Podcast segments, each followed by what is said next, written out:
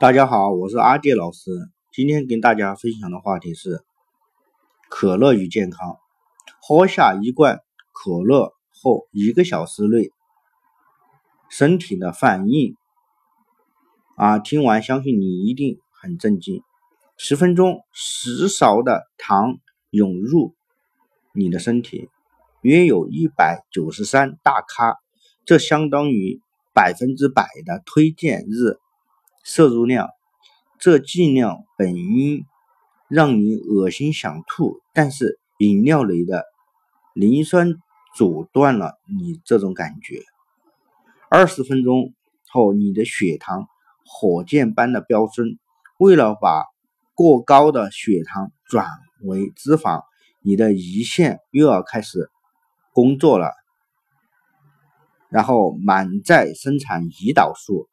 四十分钟。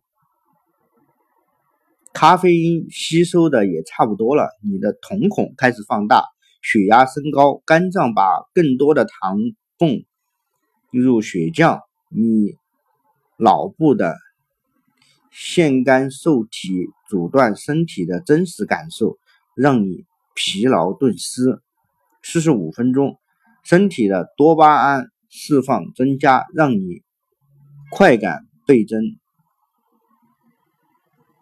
同时，对饮料的依赖性也在增加，这种对身体神经反应和吸海洛因异曲同工。到六十分钟，小肠里的磷酸和钙、镁、锌结合，让你的新陈代谢加速。高剂量的糖与人工甜味剂加速尿中钙的排泄，咖啡因的利尿作用也同时。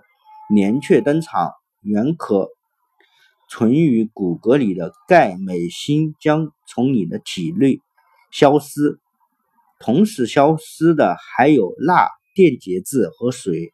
你的身体排出了所有先前喝下的碳酸饮料中的水，同时溶解在水中的体内那些原本用来构建你细胞、骨骼、牙齿和。营养物质和矿物质也随着排出。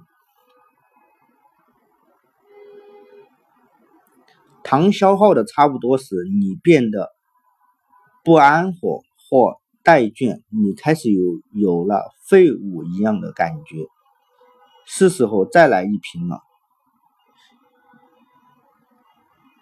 另外，看了下面这个可乐。加牛奶的事业，你或许永远不再喝可乐了。我们都知道碳酸饮料对我们不好。